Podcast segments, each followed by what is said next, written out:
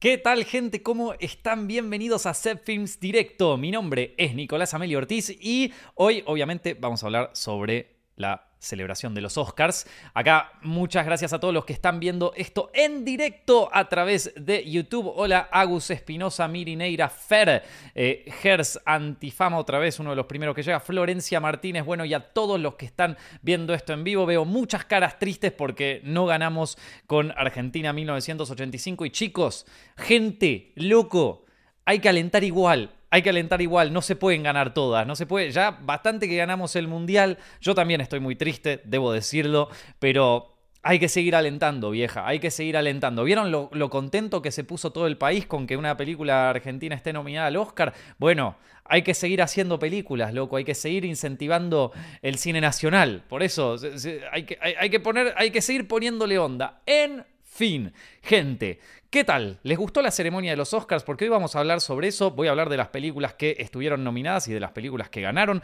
Voy a dar mi opinión de la película ganadora a mejor película, Everything Everywhere All at Once, aunque si ustedes siguen este podcast probablemente ya la conocen. Eh, pero también voy a hablar sobre si esa película verdaderamente merecía el Oscar. Además, vamos a hablar sobre una cosa que me llamó mucho la atención en esta oportunidad, que fueron los outfits de los Oscars. Creo que esta va a ser la primera vez en la historia de Set Films cubriendo los Oscars en donde voy a hablar de outfits, porque gente muy elegante. Pero bueno, vamos a darle para adelante. Sí, espero que estén increíbles y pueden ir comentando esto si lo están viendo en directo y si lo están escuchando en Spotify o iTunes o la plataforma de podcast que quieran. Bueno, les mando un abrazo gigante. Bueno, a ver, resumen de la ceremonia de los Oscars 2023. Si tengo que describir esta ceremonia con una sola palabra, chicos, sería correcta.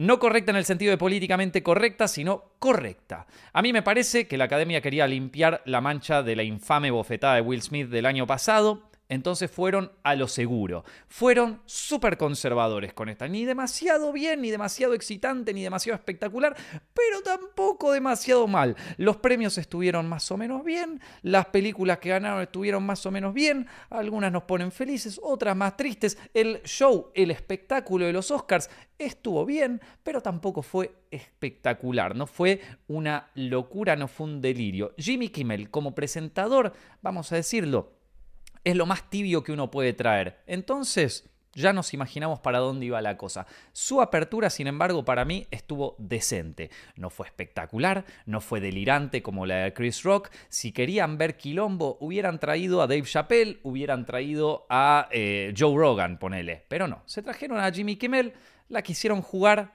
suave, la quisieron jugar conservadoras. La primera vez, esta fue la primera vez que me fijé en los outfits porque la verdad había algunos excelentes. Yo nunca me fijo en los outfits. Es, algo que siempre me llamó la atención cuando se, cuando se muestran los Oscars. ¿Viste? Todo el, todo el, la parte de la alfombra roja antes y todo, todo el glamour y todo eso nunca me llamó demasiado la atención. Capaz porque este, esta presentación de los Oscars fue tan sobria, tan, eh, tan tibia, vamos a decirlo así. Eh, empecé a fijar en otras cosas. Pero la verdad, gente, hay que decirlo, en, este, en esta ceremonia la gente vino elegante, pero elegante bien linda, ¿viste? Gente linda, gente bien vestida. Me puso muy triste, como ya les dije, que no haya ganado Argentina 1985 y me puso también muy triste que le hicieran tanto bullying a Babylon, una película en donde al parecer la, la trama principal de estos Oscars, y ya lo vamos a hablar más en detalle, eh, fue las películas originales y la vuelta al cine. Me parece que esa fue como la trama principal o la bajada de línea que se quería dar en los Oscars. Eso como resumen en general. ¿Qué les parece si vamos a ver mi opinión sobre los ganadores de los Oscars del año 2023, gente? Vamos a ver todas las películas que estuvieron nominadas, vamos a ver los ganadores y vamos y les digo un poco lo que opino de cada una. Mejor película. Vamos con lo grosso directamente, ¿viste? No, no lo voy a hacer para atrás, lo vamos a hacer de, entrada así de una. Mejor película. Everything Everywhere All at Once. Eh, esta, a ver, ya lo saben, para mí es una película espectacular. Eh, es mi segunda película favorita de todo el año 2022. Competía contra películas bastante heavies, ya lo dije en el podcast anterior. No me imaginaba ni en pedo que ganara y mucho menos me imaginé que ganara tantos Oscars. Por más de que me encante, ¿eh? pero es como la típica película que no gana nada, se ganó todo. Ya después les voy a contar mi teoría de por qué creo que se ganó tantas cosas. Pero tiene un poco que ver con esto que les decía de la, la trama principal o la bajada de línea de este año de los Oscars. Yo creo que, sin embargo, a ver, por gustos personales, por gustos personales, obviamente feliz de la vida de que, de que haya ganado. Me encanta. Es, de, de, las cosas más felices que nos puede pasar en la vida ver que una comedia gane Oscar a Mejor Película. Y una comedia, aparte, dentro de todo lo que es Hollywood, de bajo presupuesto. Entonces, si yo estoy contento, estoy súper contento. Sin embargo, tengo que decir que también competía contra algunas películas que para mí eh, también podrían haberlo ganado y quizás hubiera sido incluso más predecible que lo ganara. Fue una, fue una verdadera sorpresa que Everything ganara eh, mejor película. Por ejemplo, estaba The Fablemans, estaba Tar, estaba Elvis, estaba Top Gun. Eh, Top Gun que básicamente salvó al cine, como lo dijo Jimmy Kimmel. Entonces, bueno, no sé, Elvis, por ejemplo, es una película que a mí me gustó mucho, no gustó tanto a otras personas, a mí me pareció que estaba muy buena. Eh, Tar es una película que la semana pasada no la vi y por eso no pude comentar tanto, pero eh, la vi y me gustó. Eh, Fablemans, ya les hablé sobre ella. Eh, y bueno, después estaba también Avatar, The Banshees. Bueno, había un par más, pero estas me parecen como que hubiera sido como lo que yo. O sea, una cosa es lo que yo quiero que gane el Oscar, otra cosa es lo que yo me espero que gane el Oscar, ¿sí? O sea, en este caso ganó la película que yo quería que gane el Oscar, cosa que generalmente no pasa jamás. Así que vamos a decirlo, estuvo bien. Mejor actor, ganó Brendan Fraser por eh, su interpretación en The Whale, eh, fantástico, súper bien ganado, espectacular. Brendan Fraser, me encantó, me encantó él, me encantó The Whale, me encanta que vuelva con todas, me, parece que es el favorito de toda la audiencia, me parece que tiene el voto popular Brendan Fraser, eh, todo el mundo lo adora. Sin embargo, o sea, dicho todo esto, y me parece que dentro de los que estaban nominados era el el más adecuado para ganar también, porque es una película dramática, requirió un montón de trabajo de, preparación actoral y es una película que, bueno, que, le, pusieron mucha, eh, mucha fuerza dramática al rol del actor principal y por lo tanto a mí me parece que eh, e, e, es justo que lo haya ganado. Eh, dicho esto, también me hubiera puesto contento si ganaba, por ejemplo, Austin Butler de Elvis. Ya te digo, Elvis es una peli que para mí está casi, casi tan, eh, tan eh, como banalizada o tan eh, dejada de lado como lo fue Babylon. Bueno, Babylon, mi película favorita del año 2022, ya creo que esto es definitivo, la número uno del año para mí y, brilló por su ausencia, acá es más, le hicieron bullying todo el tiempo porque no, no recuperó la guita, todo, o sea, Pobre Babylon, loco. A mí, a mí personalmente me, encantó esa película y no sé por qué, por qué le hicieron eso. Bueno, a ver, mi mejor actriz ganó Michelle Wu, eh, o Weo, no sé bien cómo se pronuncia, de Everything Everywhere All at Once. Eh, esta, es una, eh, esta fue una, eh, una, difícil porque la verdad que había muchos papeles buenos este año. Por ejemplo, estaba Michelle Williams en Fablemans que la rompió. Estaba Kate Blanchett en Tar que también eh, te, te volvés loco. Incluso para aquellos que no les gustó la película Blonde, Ana de Armas, por más de que no te haya gustado la película, hay que decirlo, gente, Ana de Armas la rompe. Ana de Armas la rompe en esa película. A mí personalmente Blonde me gustó. Yo sé que hubo mucha polémica alrededor de ella, pero me parece una peli que fue arriesgada, que, se, que tomó los riesgos que eran que, no son normales en una película de ese estilo, eh, y más todavía yendo para algo comercial, medio Netflix, y que aparte Netflix la vendió un poco como eh, algo que no era nada que ver con lo que terminó siendo la película. Entonces, entiendo que a nivel marketing quizás no fue eh, la, mejor jugada, pero de todas maneras mm, a, mí me pareció muy buena. Me, pareció una película muy buena, muy bizarra, pero muy buena. Eh, y te haya gustado o no te haya gustado, hay que decirlo que Ana de Armas la rompió en esa película. Eh, pero bueno, a ver, de nuevo, también yo estoy contento de que haya ganado Michelle. Esto no, no, no, me, voy a, no me voy a quejar. pero bueno, las otras actrices, la verdad que han hecho han hecho también un gran trabajo. Las que estaban nominadas, me parece que en esta, en esta nominación particularmente fue una... Fue una jodida, fue una, una, donde, había mucha, donde había muchas opciones, donde había muchas para ganar, donde probablemente muchos habrán apostado por una que no terminó ganando, porque creo que a todos nos pareció bastante sorprendente. mejor actor de reparto, Ki, Ke Hui Kwan, de Everything Everywhere All at Once. también otra que fue una una bastante complicada porque, bueno, está bien, no me parece que haya actuado, no, no, no, me parece tampoco que se haya destacado demasiado en Everything Everywhere All At Once como para ganarse el Oscar. Todo bien, todo bien, su escena con Harrison Ford también llenó el corazón de mucha gente, al igual que Brendan Fraser. Parece que está todo bien, o sea, no, no, eh, no se lo voy a recriminar. No creo tampoco que, o sea, de nuevo, al igual que Mejor Actriz, estaba complicado. Había muy buenos papeles en, esta, en, estas nominaciones. Eh, por ejemplo, el de Brendan Gleeson de, las Banshees, eh, yo, para mí, ese era un papel más exigente. No te digo que estuviera mal el otro. Y de nuevo, a mí personalmente, em, Everything Everywhere All at Once, la película así en general, toda la historia, sus personajes, todo, me, me, encantó, me gusta más que casi todas las películas que estuvieron nominadas. Sin embargo, eh, hay cosas que tienen que ver con la actuación, de que hay ciertos papeles que son mucho más difíciles de interpretar o que requieren un valor dramático.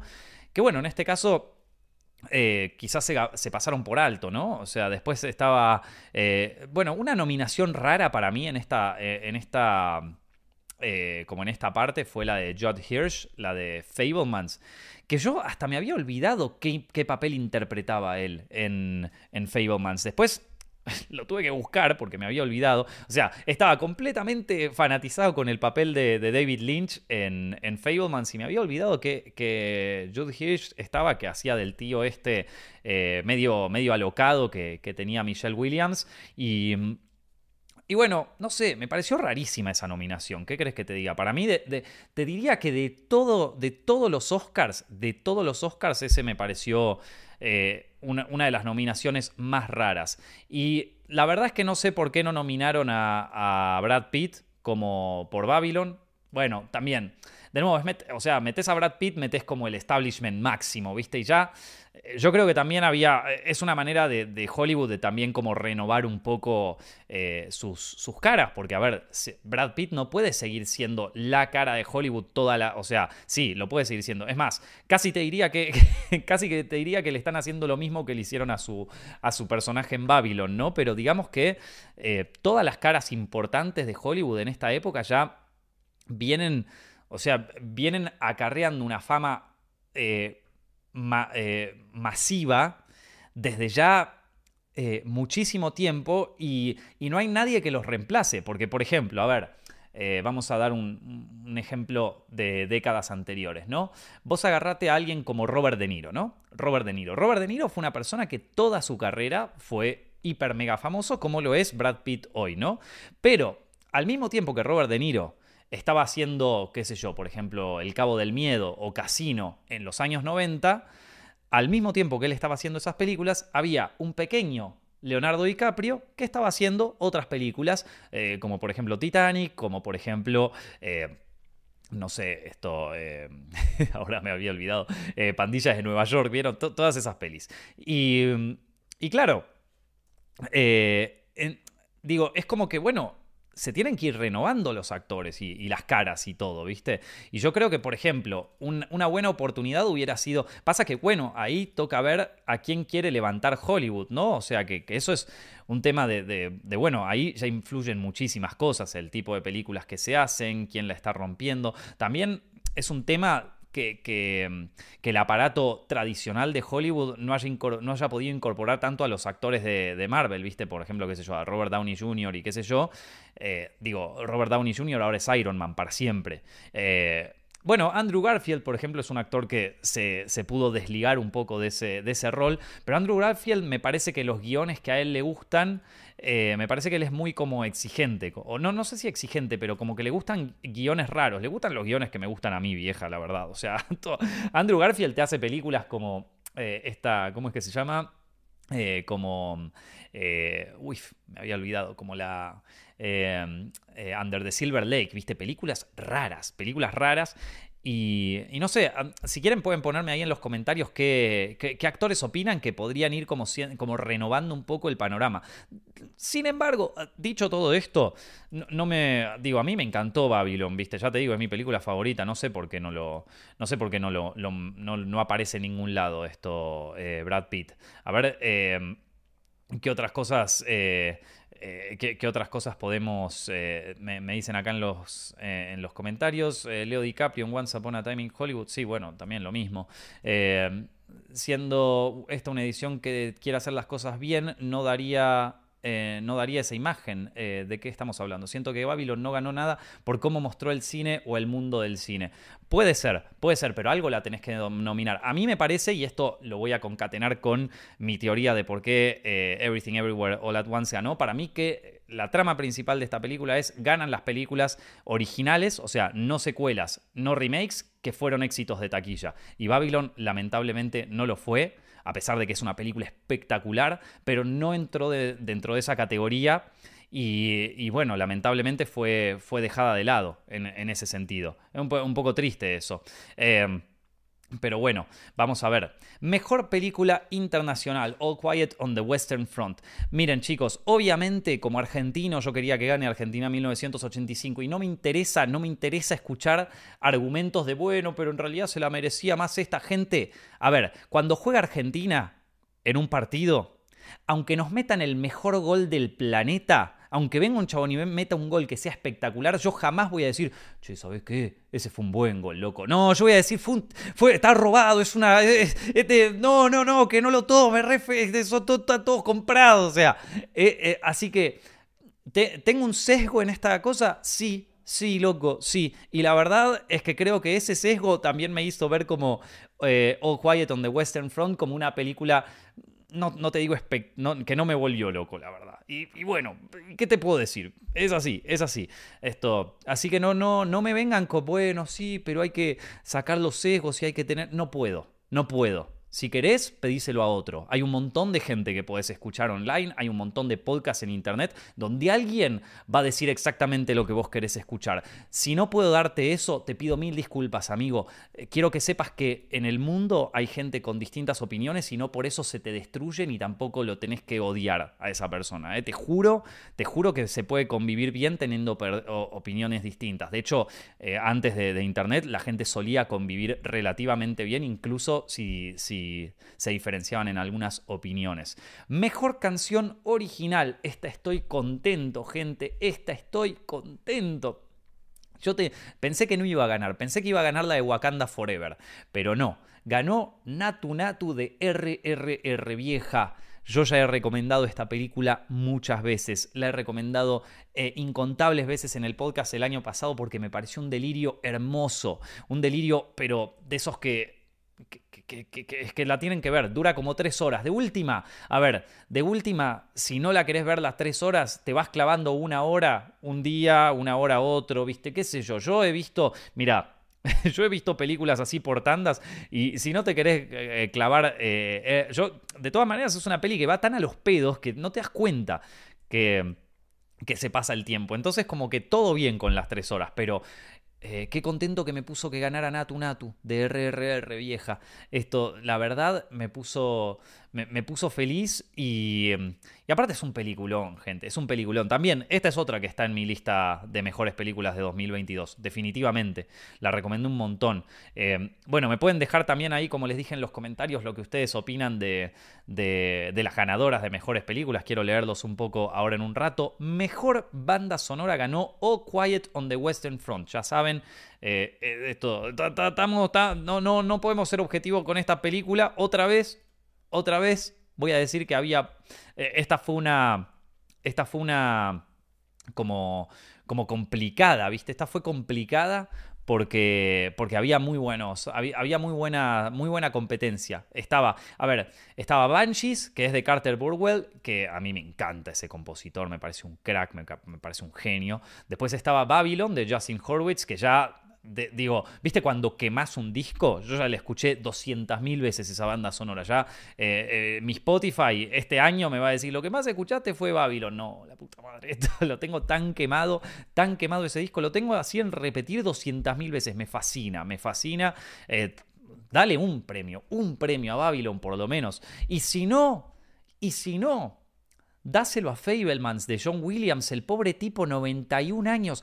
91 años tiene John Williams, vieja, está desde, desde toda la vida en, en, el mundo del cine. Dáselo, pero por buena onda, porque no sabemos si va a ir al próximo Oscar, ¿viste? Y estaba impecable el John Williams, estaba impecable, 91 años, vieja. 91 años, ya quisiera estar yo así a los 51. Este tipo estaba, tiene que darnos la receta, tiene que darnos la receta, un genio. Un maestro, John Williams, qué crack.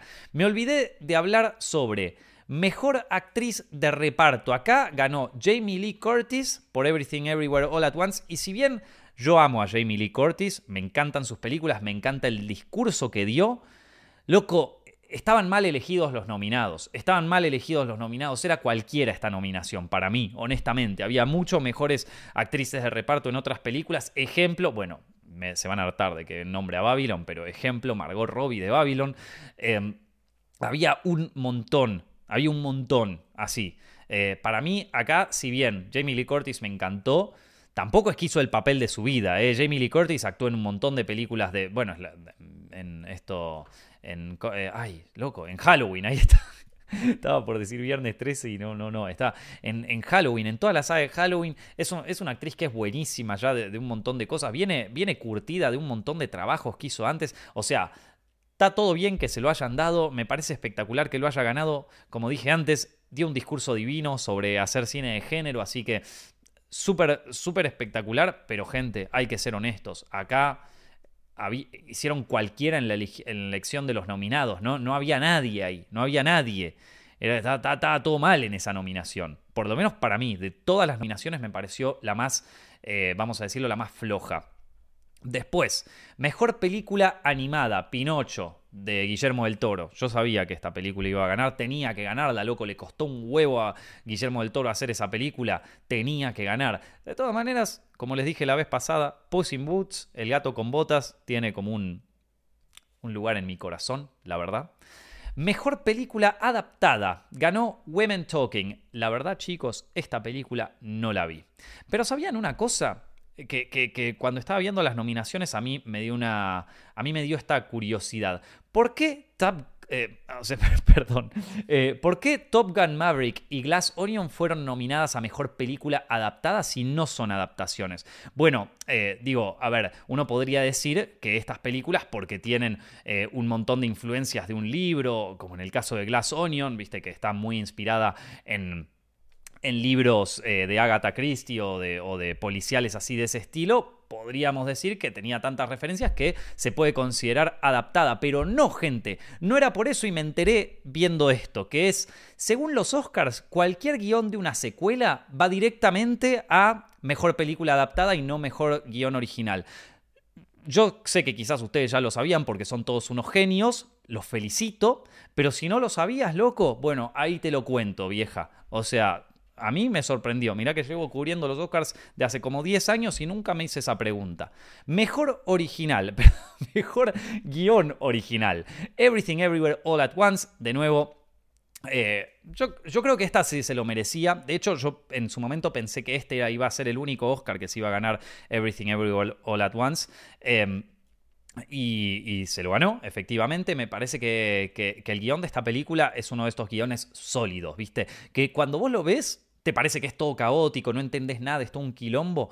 Pero no, gente, pero no. Este guion es sólido. O sea, si vos te pones a, destriparlo, a desentrañarlo, a analizarlo desde el punto de vista de eh, cómo funciona una narrativa clásica hollywoodense, este guion es un engranaje, es un reloj, es un Rolex, ¿viste? De, de relojería aparte suiza con eh, todos los engranajes perfectos, cada cosa puesta en su lugar, cada cosa ocurre porque eh, eso ocurre porque va a terminar ocurriendo otra cosa. O sea, Everything Everywhere All at Once es, si bien parece una película de comedia absurda, no tiene nada de absurdo. Esa es como la magia que tiene, porque se, se, se enmascara como una comedia absurda, pero en realidad es una peli del camino del héroe de lo más clásico que existe en el planeta. Y me parece que esa es como parte de la genialidad que tiene esta película, ¿no? De, de, lo bien que, esconde eso. Porque después hay otras películas de comedia absurda hollywoodenses, ¿no? Como pueden ser, eh, qué sé yo, The Big Lebowski, ¿no? El Gran Lebowski, también otra película que me fascina. Pero no es.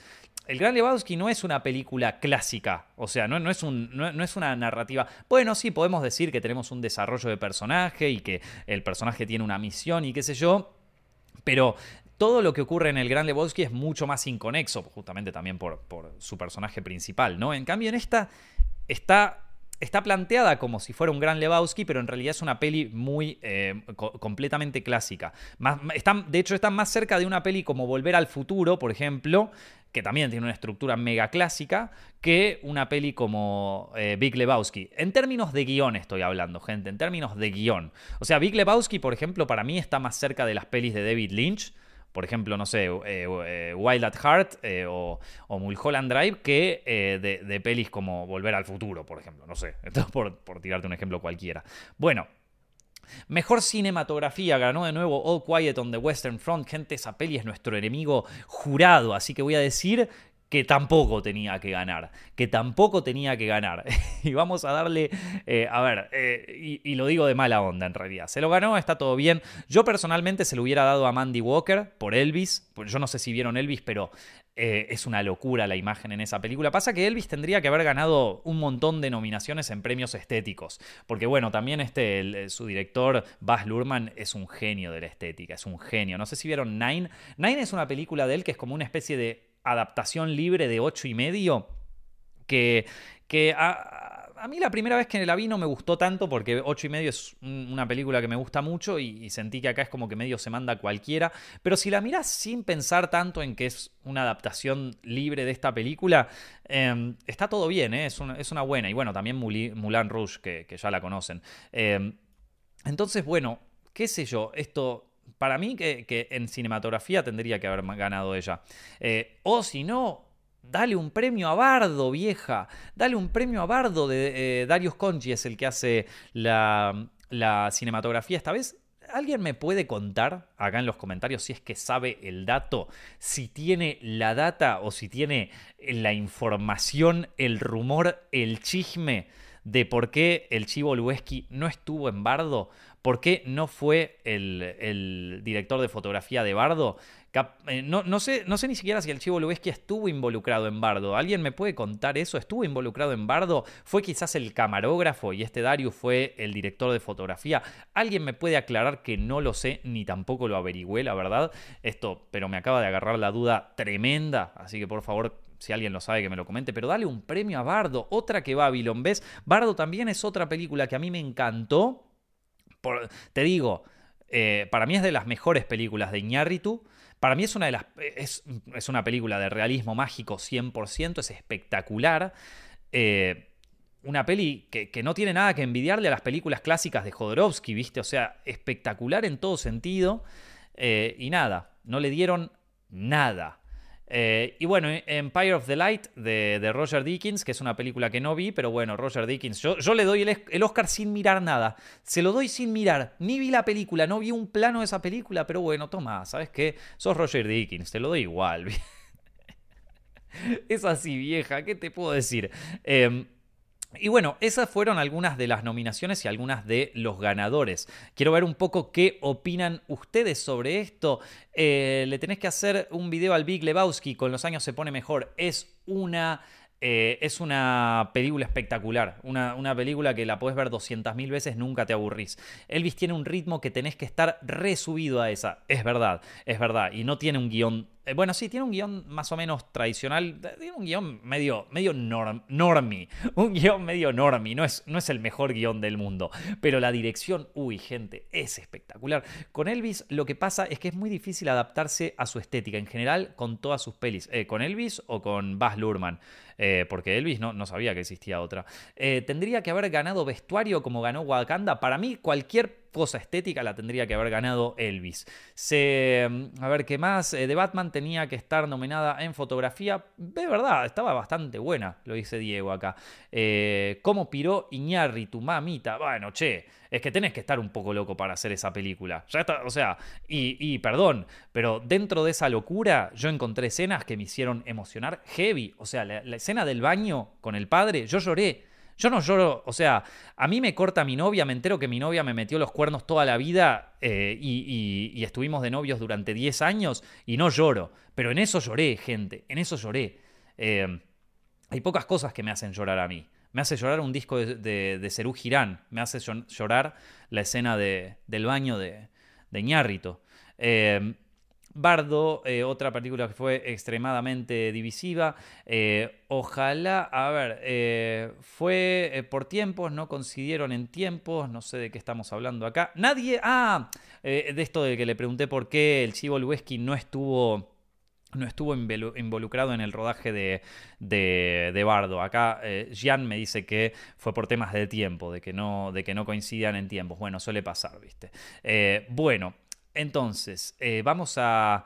Eh, vamos a lo siguiente. Eh, en un ratito les voy a hablar sobre lo que, lo, que lo que opino de Everything Everywhere All at Once, la película ganadora a mejor película. Y también tengo que decirles si merecía ganar el Oscar Everything Everywhere All at Once. Pero antes, chicos, quiero contarles un poquito sobre nuestra página de cursos de cine, formacioncepfilms.com y nuestro curso de dirección de cine para aquellos que recién están empezando. Vean esto. Si siempre soñaste con hacer cine pero te parecía imposible, voy a revelarte todo lo que yo aprendí en un proceso que me llevó muchos años.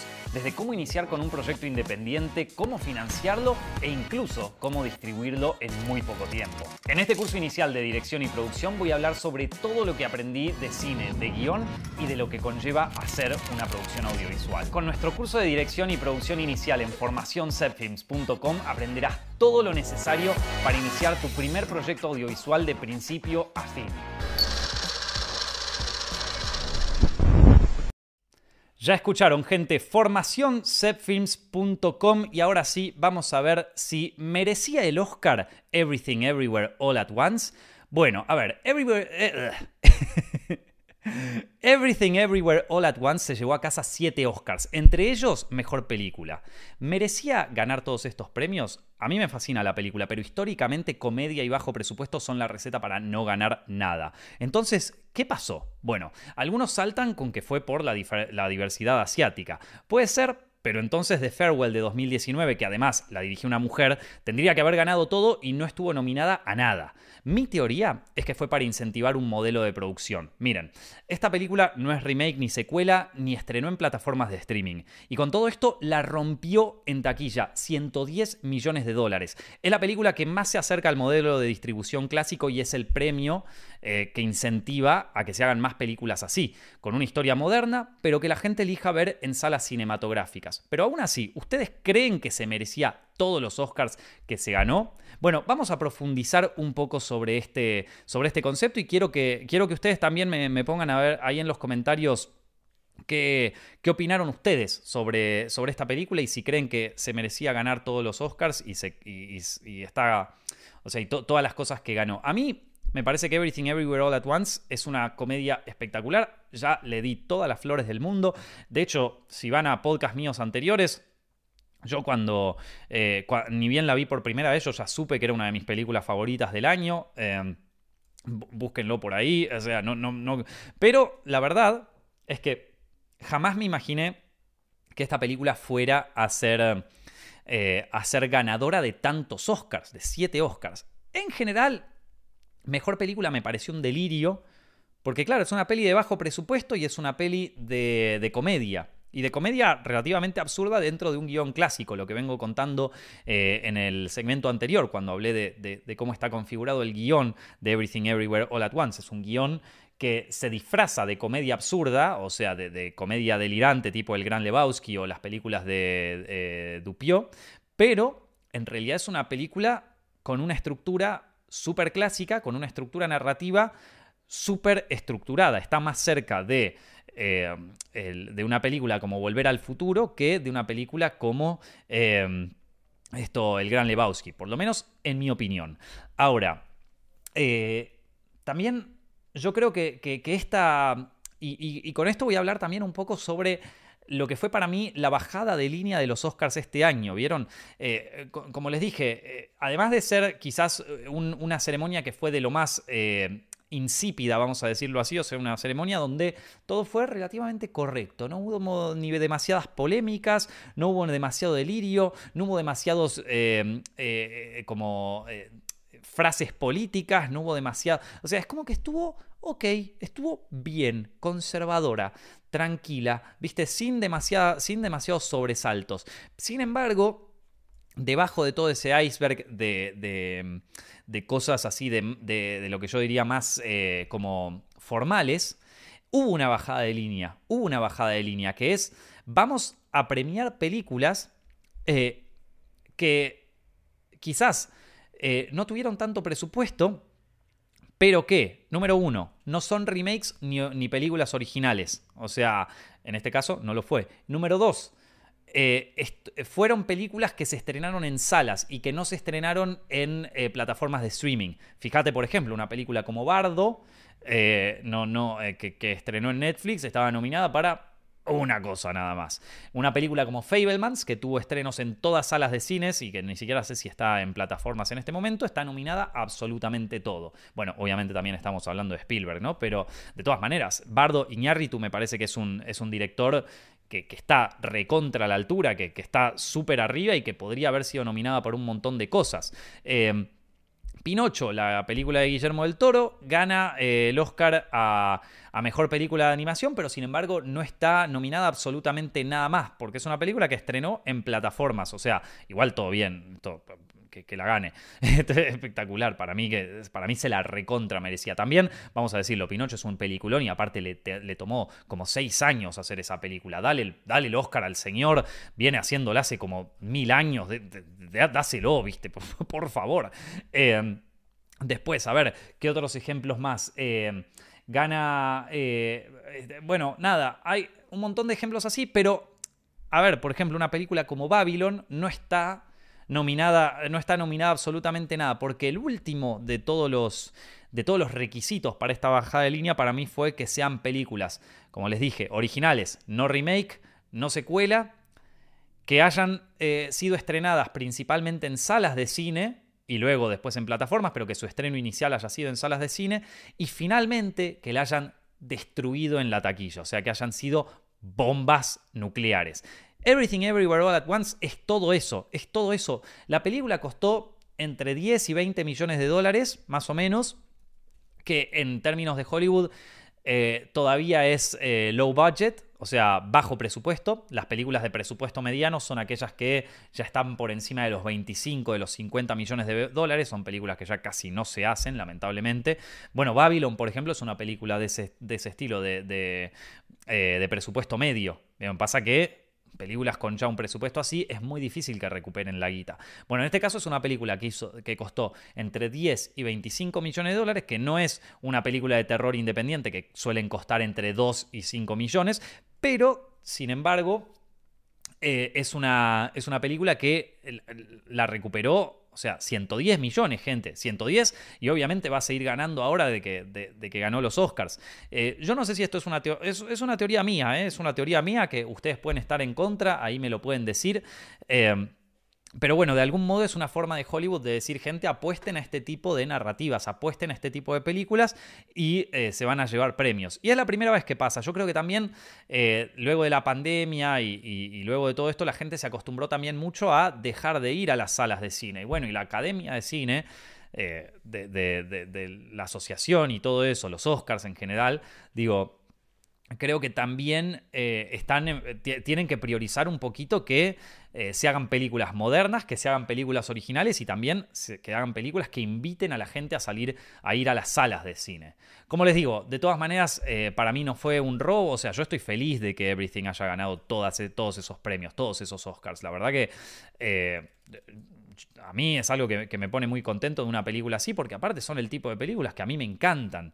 O sea, para mí son, el tipo de películas que a mí sí me encantaría hacer, ¿entendés? O sea, esto, eh, o series o lo que sea, para mí es, es como el, punto justo, perfecto del tipo de cine que me gusta. Vieron un presupuesto de máximo 10 millones de dólares. Eh, bueno, está bien que Everything eh, tuvo un poco más de guita encima, tuvo casi 25 millones de dólares, si no me equivoco, pero bueno, el presupuesto anduvo por ahí no se fue demasiado al carajo y, y la peli es, es un guion súper original, donde los directores también tuvieron mucho, eh, mucha libertad creativa, ¿viste? Es una peli de A24 también, que, que fue nominada en un montón de películas, también eh, Brendan Fraser con The Whale. Ahora, les recuerdo que A24 es una distribuidora, no es una productora, o sea, eh, lo que hace A24 es compra películas para distribuir, pero no las produce, no es una productora. La productora suele ser otra normalmente. Entonces, eh, bueno, esto eh, como, para, como para tenerlo en cuenta, ¿sí? Eh, quiero ver qué opinan ustedes sobre Everything Everywhere All at Once y sobre esta teoría que, que les acabo de presentar. Eh, creo que lo ganó principalmente por su originalidad, dice Lucas. Eh, a mí me genera contradicción, dice Nicolás. Me parece muy buena película, de mis favoritas, pero por el género no la siento como merecedora de, esa terna. Bueno, es que es comedia. Comedia jamás ganó, ganó un Oscar en, la historia. De hecho, eh, busquen, Jack Black tiene, tiene una canción que hizo una vez en una entrega de premios que fue un comediante en los Oscars. Busquen, busquen en internet Jack Black, a comedian at the Oscars y... Y habla de eso justamente, que es como el ser un comediante en los Oscars es, la cosa más triste que te puede pasar en la vida porque no vas a ganar nada. Eh, entonces creo que también, imagínense, esto se viene propagando desde hace años, años y años y bueno, nada, finalmente eh, terminás, eh, creyéndotelo, ¿viste? Everything Everywhere, acá tenemos uno que está en contra, Geezer, que dice, es un bodrio, no le gustó nada. Y bueno, gente, ¿qué te puedo decir? Hay gente que no le gusta Pulp Fiction, vieja. Hay gente que no le gusta Taxi Driver, hay gente que no le... Así que hay gente para todo, maestro. Si a vos te pareció un bodrio, me parece todo bien, loco. espero que te haya gustado, no sé, Top Gun Maverick, por ejemplo, que también es un peliculón. Y qué sé yo, no sé, capaz esto es, un e, es una buena película, loco. Vos pensás que en Everything Everywhere All at Once te largás a llorar viendo dos piedritas, vieja, viendo dos piedras. ¿Qué película te logra hacer así? Bueno, eh, acá otro que no le gusta, Bautista, es una cagada everything. Bueno, eh, eh, uy, acá tenemos uno que sigue viviendo en 2016, Soul, que dice, metieron todos los géneros y movidas en la película y eso es inclusión forzada. Amigo, estamos en 2023, esto parece una remake de la remake de la remake de la, de la remake del argumento de inclusión forzada. Ya está, ya todo el mundo sabe que Hollywood está es como súper liberal en ese sentido, que le encanta la inclusión, pero de nuevo, no, o sea, muchas veces no dan los premios así. Si no te repito, o sea, eh, eh, el año en 2019, si, si, fuera así, tendría que haber ganado todos los premios, todos, absolutamente todos, los tendría que haber ganado de Farewell, que es una película, una coproducción con China, con todos actores chinos, dirigido por una mujer, por Lulu Wang. ¿Y qué pasó? No la nominaron en nada, no la nominaron en absolutamente nada. Yo te entiendo, en un momento, en 2016, era interesante este argumento, porque era como un poco estar como medio en contra de, del establishment. Pero amigo, ya está. Ya, ya, digo, ya se volvió viejo ese argumento. Ya, está, ya parece una parodia de sí mismo ese argumento. Pero bueno, te metes a Twitter y es como eso, ya parece una parodia de 2016 all over again. Eh, digo, esto, ¿qué, qué le vamos a hacer? Eh, a ver, yo le hubiera dado mejor edición a Elvis. Parece un videoclip, sí, pero me encanta eso, dice Lady Mar. Bueno, no, no, es una mala... Yo no sé si decir que parece un videoclip, pero sí es verdad que tiene un montaje... A ver, es una de esas pocas películas que, aprovecha el montaje. Digo, al principio, principio de Elvis, nosotros vemos como la, la, rueda del, del, auto andando y después pasamos de eso a la rueda, la rueda gigante del parque. ¿Y quién te hace un montaje de ese estilo con corte por con corte por forma. Corte por forma, gente, el corte por forma ya es algo que no se usa desde los años 20, ¿viste? Y, sin embargo el loco, ¿sabes qué? Te dice, yo lo voy a usar, vieja, yo lo voy a usar y va a funcionar. Y funciona, y funciona, y es un genio, y es un genio. Eh, a ver, ¿qué, otra, ¿qué, otras opiniones tienen ustedes? Eh, estoy acá eh, leyendo sus comentarios. Everything Everywhere All at Once tiene su brillantez en el guion y el montaje. Yo opino lo mismo. Me encantó eh, mucho el vestuario de Elvis, dice Lehman. Eh, medio YouTube tiene esas críticas. sí, es que muchas críticas es como que se quedaron en 2016, vieja. Eh, Mejor Imposible. Siendo comedia, no ganó el Oscar a Mejor Película. Ah, Mejor Imposible la película, perdón. Esto. Eh, no, no, no, no me acuerdo. No, no, puede ser que alguna comedia haya ganado el Oscar, loco. No me acuerdo de todos, che. Eh, a mí me encantó eh, la película, dice Pamela, eh, por Everything Everywhere All at Once. Eh, me emocioné con el tema de madre e hija. Bueno, gente, Jamie Lee Curtis dice, Lehman no merecía ganar. yo opino que no, es que no merecía ganar para mí, pero me pareció que mejor actriz de reparto fue una terna que quedó súper floja. Lo dije más o menos al principio de este podcast. Bueno. Everything Everywhere es muy buena, pero no podía ganar tanto. Si querés, veamos cada premio versus sus competidores. De hecho, lo vi Facundo al principio de este podcast y yo opino lo mismo. Capaz que no se tenía que haber ganado tantas cosas. Uno de ellos, por ejemplo, mejor actriz de reparto. Eh, de todas maneras, me parece que había una bajada de línea de parte de los Oscars que eh, está tratando de incentivar que se hagan películas parecidas a Everything Everywhere All At Once, eh, más que nada no tanto por su trama, ni por su historia, ni por sus actores, ni por todo eso, sino por su modelo de producción y su eh, modelo de comercialización y de distribución. ¿sí? Bueno, como les dije, a ver, como les dije gente, esta... E, esta, esta ceremonia de los Oscars fue bastante insípida. ¿A qué me refiero con insípida? A que no tuvo demasiado sabor. Fue una, una ceremonia que fue correcta. Vamos a decirlo así, estuvo bien. Las cosas estuvieron allá, las cosas estuvieron acá. Los actores se comportaron de una manera correcta. El eh, anfitrión Jimmy Kimmel lo hizo bien pero nada que podamos destacar demasiado. Y yo, como tengo un tema con la atención, que me distraigo bastante fácil, me puse a ver otras cosas. Y esta fue la primera, la primera vez en toda la historia de los Oscars en donde me puse a fijarme en los vestuarios de los participantes y de los invitados a eh, la premiación. Mis outfits favoritos de los Oscars Es que ya me da gracia decirlo, gente. Escuchen bien. Mis outfits favoritos de los Oscars 2023. Este año me llamaron la atención que la gente fue vestida muy elegante.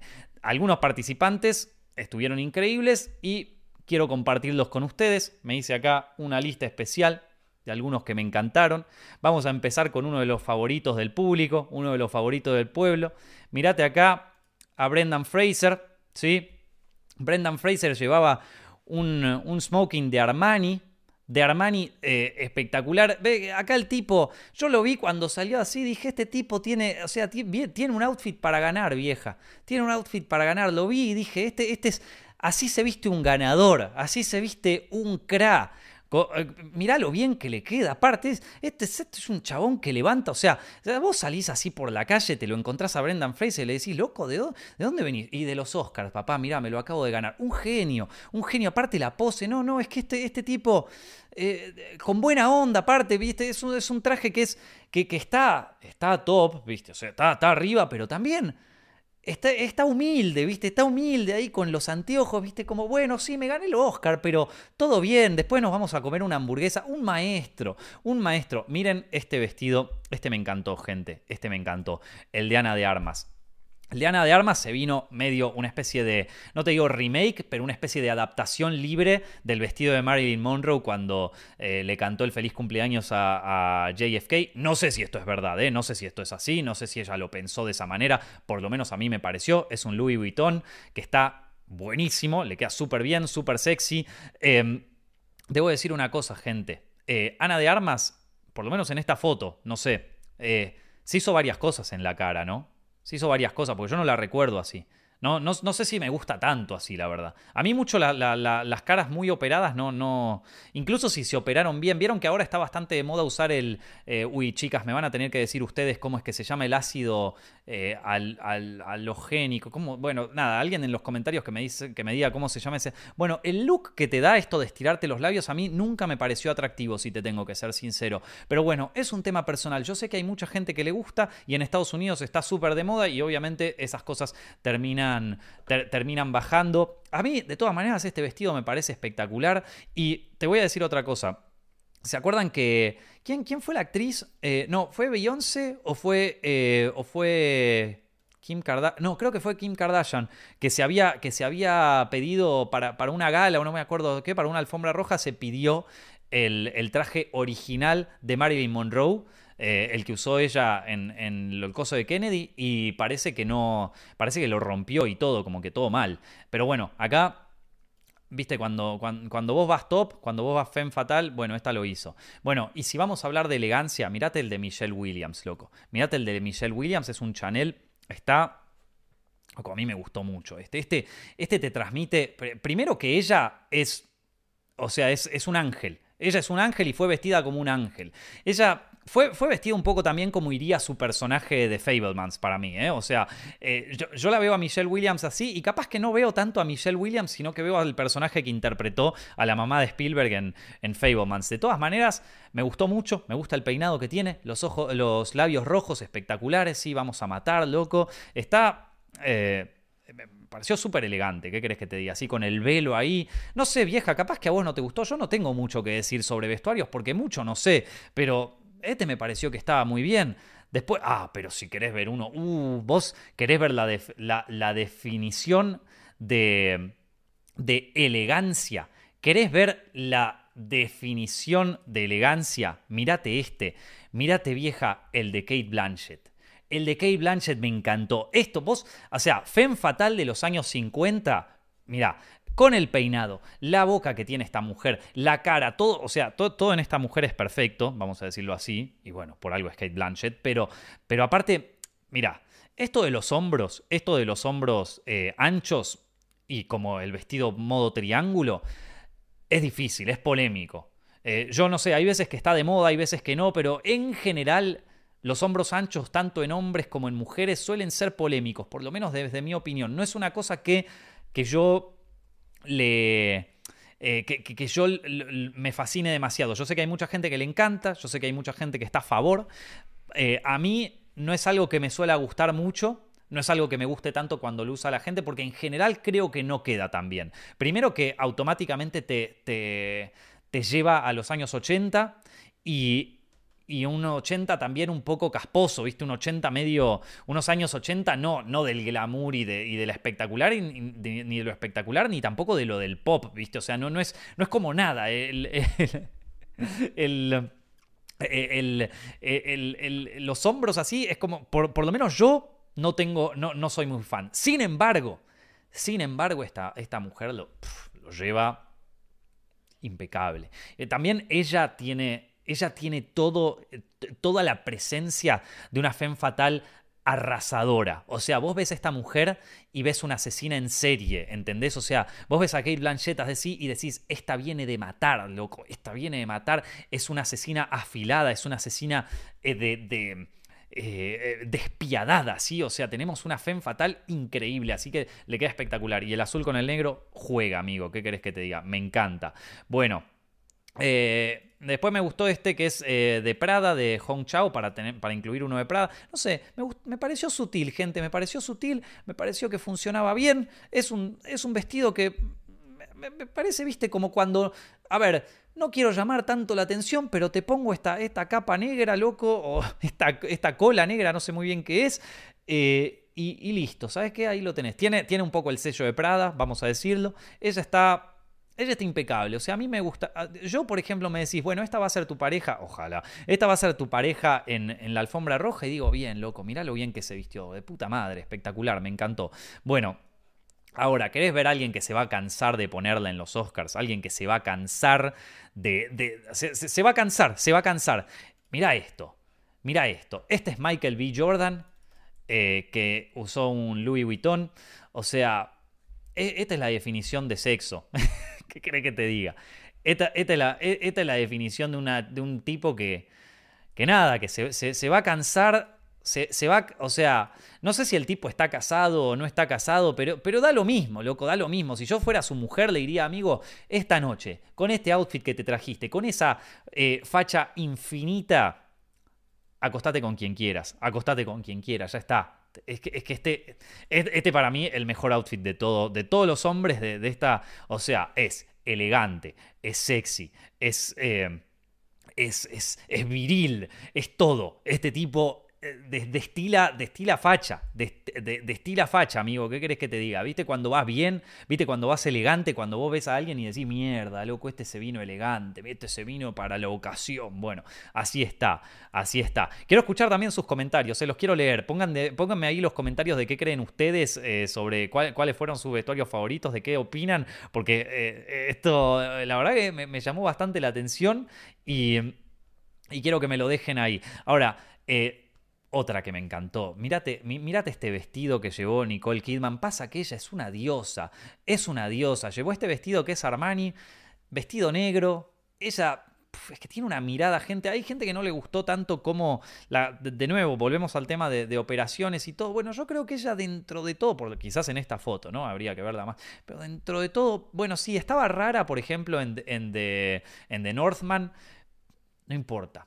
¿Sabes qué? No importa. Nicole Kidman es una bomba. Es una bomba. Se viste para la ocasión. Yo ya no sé ni qué edad tiene. No me interesa. Mira, o sea, está. Está impecable ella. Está impecable. Esto, esto es glamour total, vieja. Esto es Hollywood. O sea, hoy. Eh, eh, perdón, hoy. Ayer Nicole Kidman fue vestida como. Fue vestida como. Como su personaje en Ice White Shot. O sea, fue vestida como ese personaje. Sexy, divina. Es es lo que todo hombre sueña. Creo que Tom Cruise, después de terminar de hacer Top Gun Maverick, vio esto y dijo, no, la puta madre, qué, pelotudo, ¿por qué me separé? O sea, esto es flamante. Ella, ella fue vestida de, una estrella de Hollywood, ¿sí? Ella fue vestida de una, eh, de una estrella de Hollywood, realmente. O sea, y, y la rompió. Bueno, el siguiente vestido es que para mí esta es la mujer más hermosa del mundo. Esta, e, es, e, este es el estereotipo de mujer diosa. Este es el estereotipo de mujer diosa. Te estoy hablando de cara de Levine. Para mí es. Eh, e, esta mujer es, es la, persona con la cara más perfecta, más esculpida por los dioses. Y, ella, ella, todo, todo. Para mí es, es, la modelo más perfecta del mundo. No, sé si es el estilo de mujer que a mí me gusta. O sea, no, sé si andaría saliendo con una chica que se parezca a cara de Levine primero, porque no sé si estoy a la altura, amigo. Vamos a decirlo así de entrada. Pero este, es, o sea, este outfit, esta reina, o sea, este, todo, todo. Esta mujer a mí siempre me pareció espectacular, siempre me pareció una mujer súper eh, como mega sensual, o sea, una sensualidad que no es porque tiene un cuerpo, o sea, vieron, hay una diferencia entre ser una bomba, ser una, a ver, ¿quién es una bomba, vamos a decirlo, por ejemplo? No sé, ¿quién, quién puede ser una bomba sexual? Eh, esto...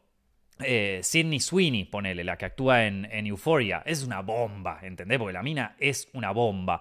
Ahora, eh, Jessica Chastain es una bomba, pero esta mujer es, es es como la refinación total, ¿entendés? O sea, este es, es elegancia, es como eh, sensualidad, es una sensualidad es que no sé cómo explicarlo, loco. Esto, esto, se va al carajo, o sea, es espectacular.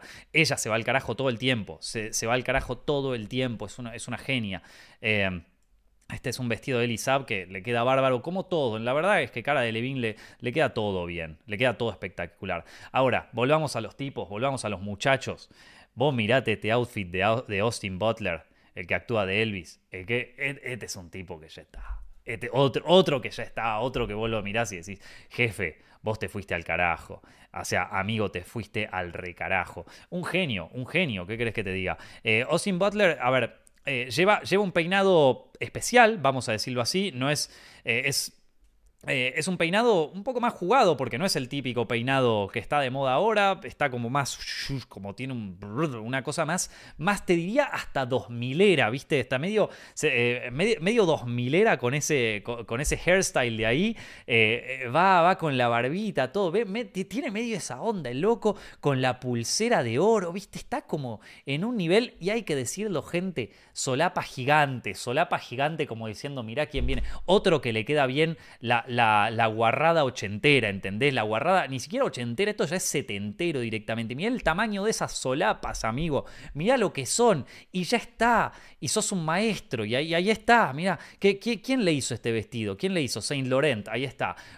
Eh, este vestido, este, este traje. Aparte, mirá lo que son esos zapatos, vieja. Esos zapatos, te llega a pegar una patada con esos zapatos. Mirá la punta de eso. Y ojo, ojo, vienen con taquito, vieja. Vienen con taquito, que fue. Yo no sé cuánto mide Austin Butler, porque encima con tacos, a ver, Austin Butler, eh, Austin Butler. Eh, hate, a ver, eh, o sea, su medida. 1,83 mide el hijo de puta y encima va usando plataformas. Dejate de joder. Menos mal que no me lo encontré en la fiesta porque me hubiera llevado 16 cabezas, yo mido 1,73, imagínate, loco. No, no, no. Qué maestro, por Dios, esto, este, este, es, este es un ganador, este fue, este fue de asesino. ¿Vieron que les dije que Kate Blanchett fue de asesina? Bueno, el hombre que fue de asesino fue Austin Butler, porque por ejemplo, Michael B. Jordan fue vestido de estrella. Michael B. Jordan, miren, se los voy a, a ver, lo tengo por acá, sí, acá está. Michael B. Jordan, míralo. Él fue vestido de estrella, fue vestido de glamour hollywoodense clásico. Ahora, Austin Butler fue vestido de, de, ave de presa, ¿entendés? Fue vestido de, de águila, de, un, un, un, ave rapaz que está a punto de, aniquilar, ¿entendés? Él, él, fue así heavy, ¿viste? O sea, fue, fue, fue, está bueno y aparte se la jugó, loco, hay que decirle. Bueno, otro crack, otro crack que siempre queda bien en todo.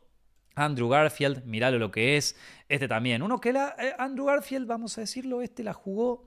La jugó conservador. La jugó bien. La jugó, viste, eh, como, esta, eh, como esta ceremonia, viste, fue tranquilo, pero a este loco le queda todo bien.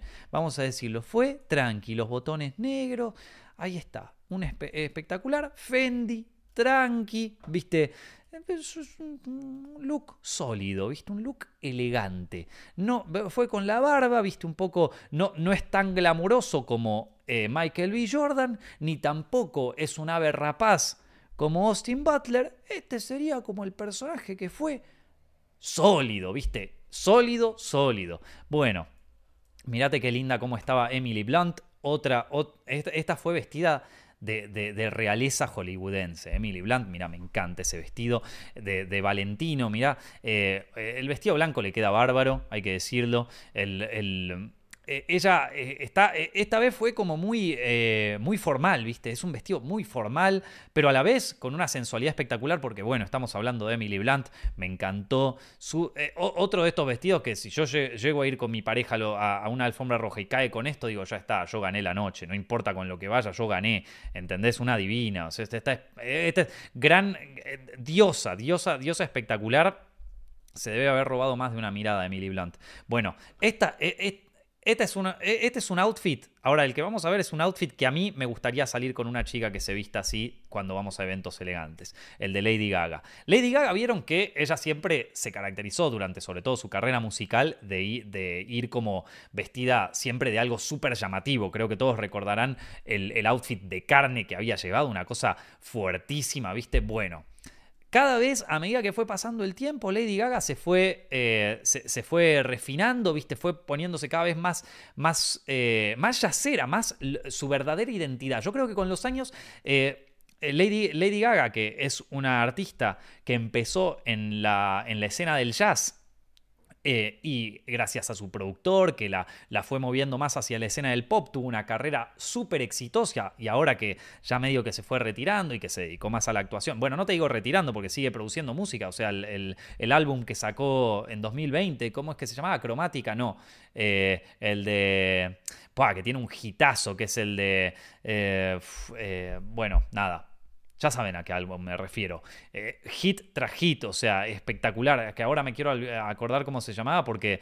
Eh, eh, porque, porque, tenía algunos temas que... Eh, I Want Your Stupid Love, ahí está, Stupid Love es el tema de, de, ese disco que me volvió loco. Y es un hit, es un hit, o sea, ella sigue haciendo hits, pero lo que digo es como que, bueno, también se soltó bastante en el tema musical. Ya notás que, bueno, cada tanto, viste, le pintó hacer un, un, disco de jazz con Tony Bennett y lo hace, viste. Entonces se volvió, y sobre todo en su carrera actoral también se volvió como un poco más, eh, más high-end, viste, como más realeza hollywoodense, ¿viste? Y este, este es un outfit que combina como lo más lindo de Lady Gaga, o sea, está, está vestida, como les dije, con un Versace que tiene un poco ese rock de ella, que siempre tuvo, pero no se va al carajo como el traje de carne, ¿entendés? Este, este es un outfit, a mí me gustaría salir con una chica que se vista así en los eventos, en los eventos así em, eh, formales, eh, porque, porque está, es, es, es elegante, es formal, no es un delirio, pero tiene un poquito de rock y tiene un poquito de, de, de, fuerza, así, de como que te dice, mirá, loco. Bueno, otra, otra, que fue vestida de eminencia hollywoodense es eh, Angela Bassett, eh, que esta fue vestida de estrella. Esta fue vestida de estrella de Hollywood. Una, hay, que, hay que jugársela con un. Cuando uno lleva un vestido así de un color tan fuerte, hay que jugársela y ella se la jugó. Le queda espectacular. Y aparte, de nuevo, esta va como diva de los años 50 de Hollywood. O sea, esta va vestida de Hollywood clásico, de Hollywood mega clásico. Y me encantó y me parece espectacular.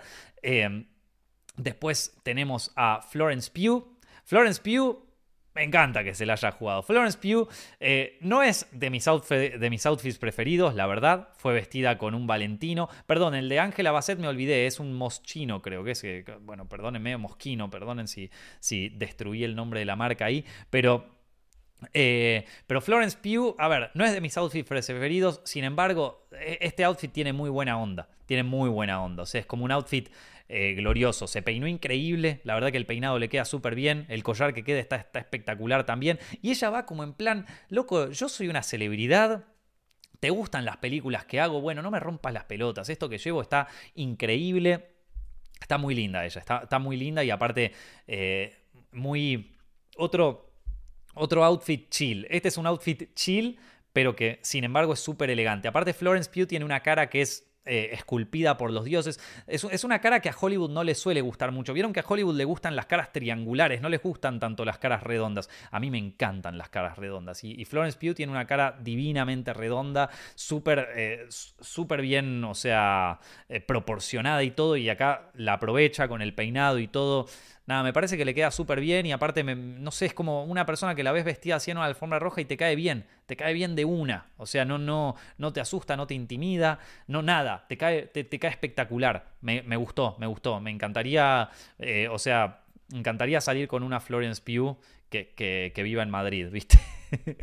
Después tenemos a Jennifer Connelly, que loco, es que yo ya no sé cómo esta mina hace para, para estar tan increíble, para estar tan increíble. Otra que fue así, en plan eh, a matar, otra que fue de Femme Fatal total, tipo eh, Kate Blanchett. Después tenemos, bueno, bueno, bueno. Tenemos acá, ustedes me preguntaron bombas. Esta fue de bomba, gente. Esta fue de bomba. Antes de, antes de pasar a la siguiente, que eh, llevaba Jennifer Connelly, llevaba un Louis Vuitton, vamos a Jessica Chastain, que fue vestida de Gucci, amigo. Y esta, acá tenés bomba. Eh, esta es una actriz bomba. Esto, Ustedes que, o sea, para, mí es una, es una actriz que está tan o sea, es como que me da miedo decir lo increíble que está acá porque tengo miedo de que, de, que, de que use, o sea, de que, de que me diga que soy un machista opresor porque está súper metida con eso y qué sé yo. Pero loco, ¿qué crees que te diga? Estás vestida increíble, vas vestida de bomba. Eh, esto, Jessica Chastain, está espectacular. Eh, ella tiene el pelo más increíble de Hollywood, tiene los labios más increíbles de Hollywood, una sonrisa divina. Eh, ese escote espectacular, o sea, dejate de joder, amigos. esta, esta chica fue a matar. La, la, cola esa que lleva de color negro contrastando con todo el brillo. No, acá, acá vino una. O sea, les mostré un montón de gente que venía elegante. Bueno, Jessica Chastain vino bomba, gente. Vino bomba a romper todo. Increíble, increíble. O sea, una, una piba que te intimida. Realmente te, debe ser un poco intimidante. Y bueno, con eso termino de contarles más o menos cuáles fueron mis outfits favoritos de eh, los Oscars del año 2023. A ver, vamos a leer un poco qué Eh, ¿qué, me está, ¿Qué cuentan ustedes? Hay algunos comentarios acá del, chat que no los voy a leer porque se están yendo al carajo, gente. Eh, pero a ver, que... Eh, la estatuilla de, atrás la hacía ver como una eh, aureola, parece un ángel. Sí, bueno, es que todo Hollywood está pensado para que santifiquemos, para que endiosemos a nuestras artistas preferidos y todo eso, porque es parte de la maquinaria hollywoodense, ¿viste? Eh, ya después eh, ponete a Florence Pugh, Nico, la puse, la puse. Mucho make-up, hermano. Y sí, estás en los Oscars, amigo. Tenés que ir con el make-up a todo lo que da. Ángela Bassett, 64 años. Dejate de joder. No me lo imaginaba. Me lo hice en Monstruos del Cine. Ni en pedo. Y el outfit que llevaba estaba espectacular. Lady Gaga me sorprendió en su actuación en eh, Gala. Se cambió a una camiseta negra lisa y se quedó y se quitó todo el maquillaje. Súper sincero y emocionante. Muy acorde con la canción. Es que sí, es que bueno, nada. Es que ella es una cra, loco. Ella es una cra Qué bien que ganó RRR, Natu Natu, sí, yo también pensé lo mismo. Eh, dicen eh, que Darín le tiró los perros a Cecilia Chastain, dice Sergio Muñoz. Inchequeable, amigo, inchequeable. ¿Dónde, ¿De dónde sacaste esa información? ¿Quién te la contó? Me la contó Santiago Mitre. Bueno, eh, es una campeona Lady Gaga, muy bien. es ¿Qué, más tenemos por acá? Eh, ¿Cómo que espantoso Lady Gaga dice Interactive? No, no, no, perdón, todo mal, canceladísimo, amigo. Eh, ¿qué, otra cosa tenemos acá? Qué bien come Jim. Eh, Jim, ¿quién? bueno, no sé. Ah, Jim debe ser el marido de, alguna de las chicas de acá. El mejor vestido de la noche es el de... el, de, el, de quién, bueno, no llegué a leerlo bien ahí.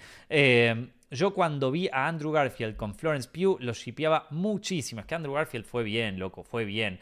Andrew Garfield presentando con Florence Pugh, divinos los dos, divinos, espectaculares. Eh, un, Esto, ves, a veces gente, a veces la simpleza te hace ser más sexy todavía. Y fue el caso de Florence Pugh y de Andrew Garfield, los dos. Fueron cute, fueron vestidos cute, ¿vieron?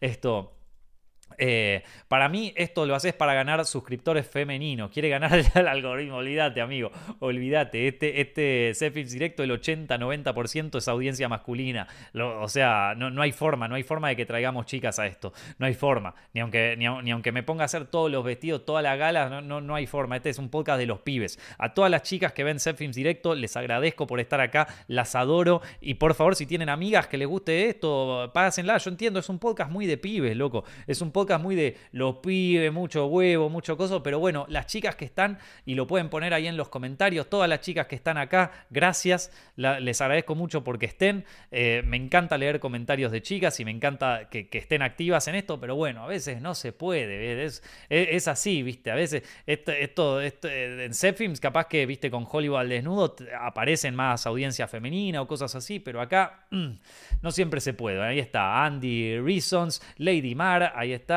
eh, acá las pibas aguantando, me dice Belén, bien acá Cintia también lo dice, y bueno, Anaí también, gracias chicas, gracias por estar, gracias por comentar, ahí estamos, bien, acá andamos, dice Augur, bien ahí, María también, ah bueno, eh, de repente empezaron a aparecer. Estaban ahí, arriba las pibes, dice Catalina. Bueno, está bien, está, está muy bien, chicas. Gracias, gracias a todas las que a todas las que comentan este podcast y a todas las que lo recomiendan. A pesar de que sean una minoría en este canal, yo aprecio muchísimo que estén y estoy muy contento de que, de, que sigan Films Directo, me pone muy, muy, muy feliz. Bueno, a ver, hice, eh, ya como para cerrar un poco, hice, hice un par de preguntas a ver qué les pareció la ceremonia a ustedes y me lo pueden comentar acá en el, directo, me pueden decir eh, qué les pareció a ustedes la ceremonia en general, así ya vamos cerrando un poco. Les pedí a mis seguidores qué opinen sobre los Oscars 2023 eh, y si están viendo esto en vivo, como les dije, pueden contarme ustedes cosas de los Oscars o cosas en general y se las respondo en vivo. A ver, Alexander Campos de YouTube me dijo muy feliz por Brendan Fraser. Por demás, creo que el foco de los premios estuvo en películas que colaboraron con el regreso del público a las salas de cine. Ven, este opina igual que yo. Al menos así me explico que se fueran con las manos vacías varias películas de autor, como por ejemplo podría ser Bardo o como por ejemplo Babylon. Yo opino lo mismo acá. Eh, me parece que estuvo eh, enfocado más que nada eh, en, ese tipo de películas. Ana Barca, desde YouTube, me dijo, les tenía tan poca fe por el año pasado que ahora estoy enojada por no haber visto cómo ganaba RRR en vivo. Bueno, me parece que somos varios los fans de RRR, peliculón, peliculón espectacular que vuelvo a recomendar. No se intimiden por las tres horas que dura esta película, es un golazo, es buenísima, es súper divertida, súper histriónica. Eh, yo también cuando ganó me volví loco Vicky de Instagram dice, me gustó que no hubiera tanto activismo ni política este año. Sí, la verdad que está, está bueno. Eh, yo, yo creo que también Hollywood poco a poco se da cuenta de que la gente ya está medio hasta la bola, ¿viste? De, tanto activismo y tanta cosa. O sea, está todo bien de tirar cada tanto una bajada de línea, pero me parece que poco a poco lo están empezando a darse cuenta, ¿viste? Están empezando a ver también qué tipo de películas están funcionando con audiencias y todo eso. Y capaz que también están aprendiendo que eh, no siempre lo, que, lo, más importante es hacer películas que se vendan en, países como China, ponele, ¿viste? Capaz que hay que prestarle más atención al, box office estadounidense, que, que, tipo, por ejemplo, una película como Top Gun Maverick la rompió en la taquilla de Estados Unidos, hizo una locura de guita, es una película súper o sea, no, no, es políticamente incorrecta, pero es una película que les, o sea, en un mismo momento se le chupa un huevo todo eso, ¿viste? Y, la rompió, y la rompió. Bueno, a ver, hay otras películas que también la rompieron y son hiper correctas y qué sé yo. Pero, pero bueno, me parece que también se están dando cuenta de que hay un nicho y de que hay una. Eh, y de que hay una apertura para este tipo de películas que son un poco más eh, Hollywood clásico, vamos a decirlo, con héroes clásicos, sin ir demasiado a, bueno, a, una inclusión excesiva, ¿viste? O a una cosa así de, de hacer la película por ideología y no por creatividad, de borrar escenas por ideología y no porque coincidan con la, con la creatividad del director. Yo creo que poco a poco, pero también hay que darle tiempo, chicos, hay que darle tiempo, porque piensen que eh, películas como Babylon, por ejemplo, es una película que ya la viene pensando Damien Chazelle desde el 2009. Entonces, muchas de las películas que estamos viendo hoy en Hollywood son películas que se empezaron a pensar quizás en 2017, ¿entendés? Entonces vamos a tener que bancarnos un par de películas más así. Y después, yo creo que igual ya de a poco se, se, dan, se, va funcionando. Bueno, Javi de Instagram me dijo que ganar a Brendan Fraser me hizo sentir menos mal por perder el nuestro con Argentina en 1985. Sí, maestro, no pasa nada. Nosotros tenemos que mantenernos firmes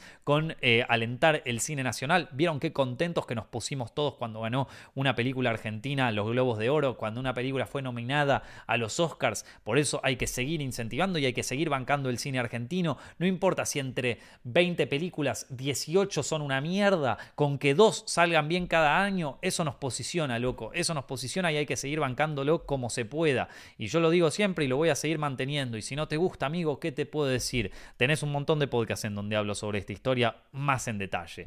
Rocío de Instagram dice, ¿cómo van a dejar que Spielberg se vaya sin una sola estatuilla? Desastre total bueno, es verdad.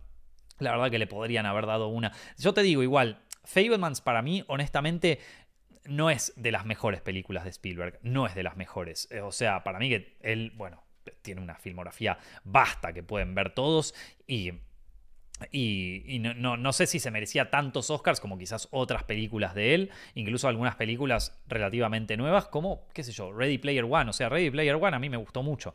Em, pero como mínimo, como les dije antes, le pueden dar un premio a John Williams. Tiene 91 años el loco. 91 años y fue a los Oscars. Dale el premio, amigo dale el Oscar, dale uno más antes de que cosa. Bueno, a ver qué opinan ustedes acá, gente en directo. Yo, la verdad que me quedé encantada, dice Andy Reasons. Tiene eh, que ver que ganaron mis favoritas, claro. Los discursos me tuvieron llorando la mitad de la gala y no tenía fe en Jimmy, pero se la mandó con, eh, la, con las pullas. Bueno, no sé si, eso es, no sé qué, con las suyas, capaz, no sé, con las pulas. Eh, anda a saber. ¿Qué quiere decir pullas? ¿Esto, ¿O esto era un error de fotografía? Bueno, eh puya definición. Eh, dicho con que indirectamente, ah, humilla a alguien. Ahí está, algo, ah, bueno, perdón. Eh, expresión aguda y picante dicha con prontitud. Bueno, perdón, gente, están usando un lenguaje al que yo no puedo acceder por mi limitado intelecto. Perdónenme, esto les pido mil disculpas. Eso soy medio, soy medio estúpido, perdónenme, ya lo saben. Esto, si ya siguen este podcast hace tanto tiempo, ya lo conocen. Eh, fue correcta, dice eh, Claudes 2003. Eh, hay que cortar con esa temática nomás, dice Diego Coronel. Eh, a ver qué más tenemos por acá. me encantó el éxito de Everything Everywhere, pero podría entender a los que no les gustó las ganadoras a la actriz y actriz de reparto. Pero el resto de premios que ganó, no cabe dudas que se lo merecían. Estoy de acuerdo, Borja, yo opino lo mismo. Y bueno, ¿qué tenemos por acá? Si no nominan a Mia Goth por Infinity Pool este año, quemo todo, ok, tranca. Eh, bueno, lo siento, Nico, una expresión muy castellana, sí, sí, sí, es que, eh, perdón, eh, vivo hace tres años en, España y no, y hay cosas que todavía, hay frases que todavía, y palabras que todavía no termino de entender. Bueno, gente, espero que hayan disfrutado muchísimo este directo, espero que le hayan pasado espectacular. Si están escuchando esto en Spotify y en iTunes, recuerden de recomendárselo a algún amigo, compártanlo en sus redes sociales, digan, che, loco, está, está bueno este podcast. Están viendo esto en YouTube, ya sea diferido o en directo, recuerden que pueden suscribirse al canal. Hacemos estos videos eh, los lunes a la tarde en Latinoamérica y a la noche en eh, eh, España, todo, todo el tiempo en vivo. Respondo comentarios, respondo sus cosas. Estén atentos porque el próximo lo tenemos la semana que viene. Les mando un abrazo gigante a todos. Pásenle increíble, tengan un gran, una gran semana y disfruten de todo lo que tenga por traerles.